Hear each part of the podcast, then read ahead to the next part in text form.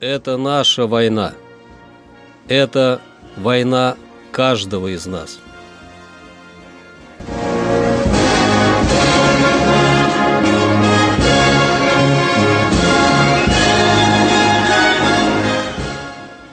Проект информационного агентства «Регнум.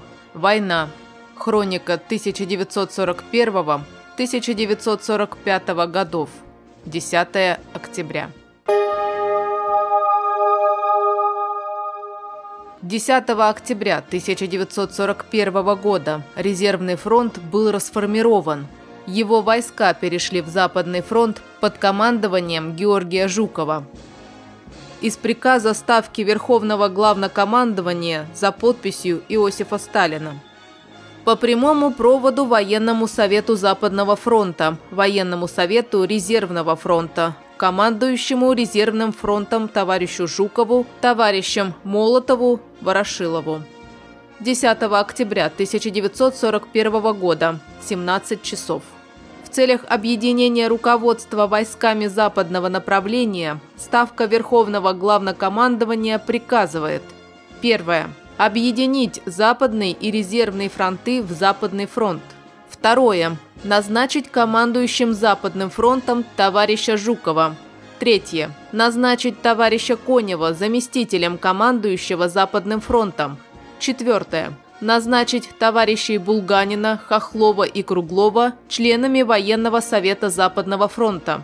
Пятое. Товарищу Жукову вступить в командование Западным фронтом в 18 часов 11 октября 1941 года. Шестое управление резервного фронта расформировать и обратить на укомплектование Западного и Московского резервного фронтов. Получение подтвердить. Ставка Верховного Главнокомандования номер 2844.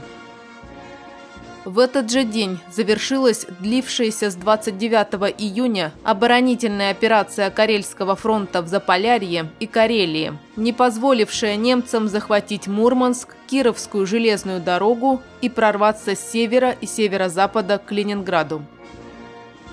Стрельнинско-Петерговская операция завершилась неудачей. Красная армия не смогла продвинуться вперед, танковые прорывы и десанты оказались отбиты с большими потерями для советской стороны. Немецкие 3-я танковая группа и 9-я армия возобновили наступление на Калининском направлении. Немцы также вышли к Можайской линии обороны. Войска Западного фронта начали Калининскую оборонительную и Можайско-Малоярославецкую операции – 18-я армия Южного фронта пробилась через немецкий фронт и продолжила отход к Сталина и севернее Таганрога.